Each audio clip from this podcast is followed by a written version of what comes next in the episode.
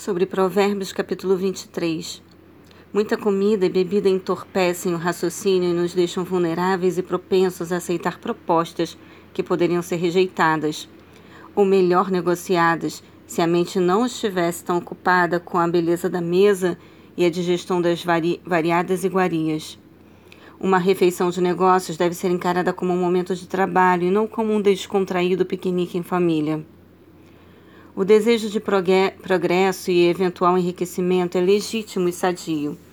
Contudo, a obsessão por poder, prestígio e riquezas pode arruinar uma pessoa, física e espiritualmente. Os bens e o dinheiro são voláteis e a fama e o prestígio são ilusões passageiras. Tudo passa muito rápido, menos nossos investimentos no amor a Deus e em seu reino.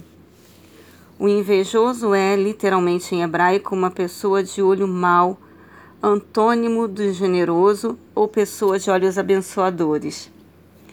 Essa maneira de as Escrituras definirem o mesquinho e a inveja foi incorporada por Jesus em suas homilias e parábolas. O vocábulo hebraico original é relativo ao termo redentor comunica a ideia de alguém que redime plenamente, pagando o valor total exigido por um resgate. Também expressa a agonia e a dor de um parente que suplica retribuição ou vingança em nome de um parente injustiçado.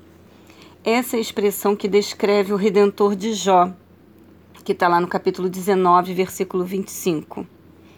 E Isaías também, 44, versículo 6, e Jeremias 14, versículo 18.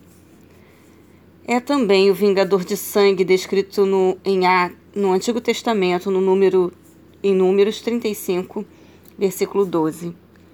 É o ministério perfeito e absoluto que somente a pessoa de Jesus Cristo, Messias, cumpriu com efeito eterno no Novo Testamento. Está descrito em 1 Pedro, capítulo 2, do versículo 21 ao 25. Como já foi visto anteriormente, a expressão hebraica original para Sheol que nos melhores manuscritos do, do, Novo Testamento correspondem ao termo Hades, tem uma amplitude semântica muito grande, podendo, em cada caso e de acordo com o contexto, significar volta do corpo humano ao pó, de onde foi criado por Deus, simplesmente é, um estado de morte enquanto aguarda a volta de Cristo e o dia do julgamento final. O lado do repouso no lugar para onde vão as almas dos mortos depois que deixam o corpo humano mortal, um lugar celeste chamado pelos judeus de seio de Abraão. Simplesmente uma referência à sepultura, às profundezas e o inferno. O lado atormentador do Hades, conhecido é, em hebraico é, é, como Hades e em grego como Geena. A ideia geral dessa instrução proverbial é que a verdadeira educação cristã disciplina e correção de, da criança poderá contribuir decisivamente, ainda que seja na vida adulta, para ajudá-la a tomar uma decisão sincera, pessoal e profunda de entrega do seu coração a Deus, mediante a aceitação consciente da morte vicária do Senhor Jesus Cristo, o Messias, a morte no lugar dela, pagando pelos seus pecados. O termo hebraico original relativo ao coração cuja raiz verbal significa adquirir compreensão ou desenvolver discernimento, aparece nas Escrituras como órgão físico, centro do corpo humano, centro das forças espirituais, força íntima do ser, força da mente, poder da memória e a própria razão e consciência.